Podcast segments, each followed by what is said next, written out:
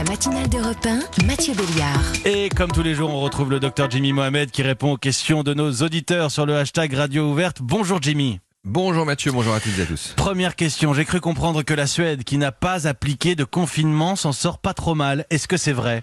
Oui, c'est ce qu'on entend ici ou là. Effectivement, la Suède n'a pas appliqué de confinement. Ils ont simplement respecté une règle de distanciation sociale. En revanche, quand on regarde les chiffres d'un peu plus près, on ne peut pas être aussi optimiste. Ils ont eu environ 3000 morts, mais quand on rapporte à la population, qui, sont, qui est 10 millions d'habitants, eh bien, ils se situent parmi les plus mauvais élèves européens, surtout lorsqu'on les compare avec leurs voisins scandinaves et autres données plutôt inquiétantes, eux qui ont visé l'immunité collective, celle qui consiste à avoir 60 ou 70% de la population malade pour qu'il y ait une immunité globale, eh bien, finalement, les meilleurs chiffres, les chiffres les plus optimistes montrent que simplement 25% de la population aurait été en contact avec le virus, virus pardon, bien loin des objectifs, ce qui veut donc dire qu'il va falloir peut-être éviter d'avoir cette objectif est simplement miser sur la recherche et surtout celle d'avoir un vaccin pour se débarrasser de cette épidémie.